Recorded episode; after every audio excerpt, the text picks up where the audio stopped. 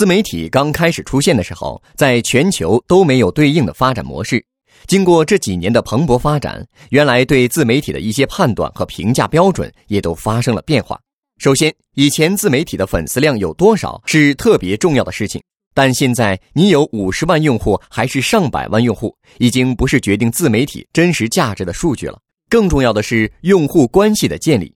比如，有些粉丝数很多的自媒体号投放了付费产品之后，几乎产生不了什么销量。反倒是一些粉丝比较少的自媒体能产生销量，也就是说，用户数并不能反映出一个自媒体真实的用户关系。真实的用户关系是价值观念的认同，也就是用户中有多少人认同你的价值观。如果没有价值观，所有的用户加在一起也是乌合之众，没有任何价值。其次，你的自媒体有没有形成社区和交互关系？用户愿不愿意为你买单、点赞或者评论？第二。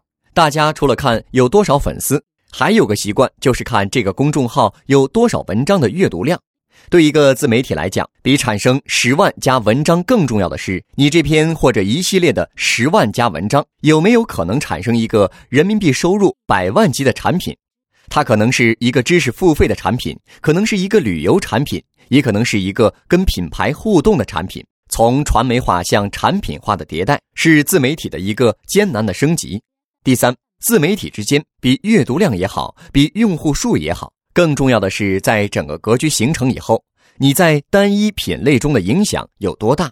就像商场通过打广告把人吸引到商场一样，自媒体是用内容把用户吸引过来，然后看自媒体有没有能力变现。现在中国社会圈层化的特点已经直接影响了自媒体。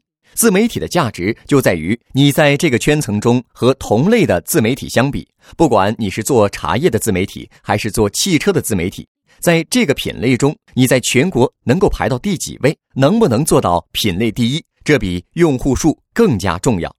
获取更多创业干货，请关注微信公众号“野马创社”。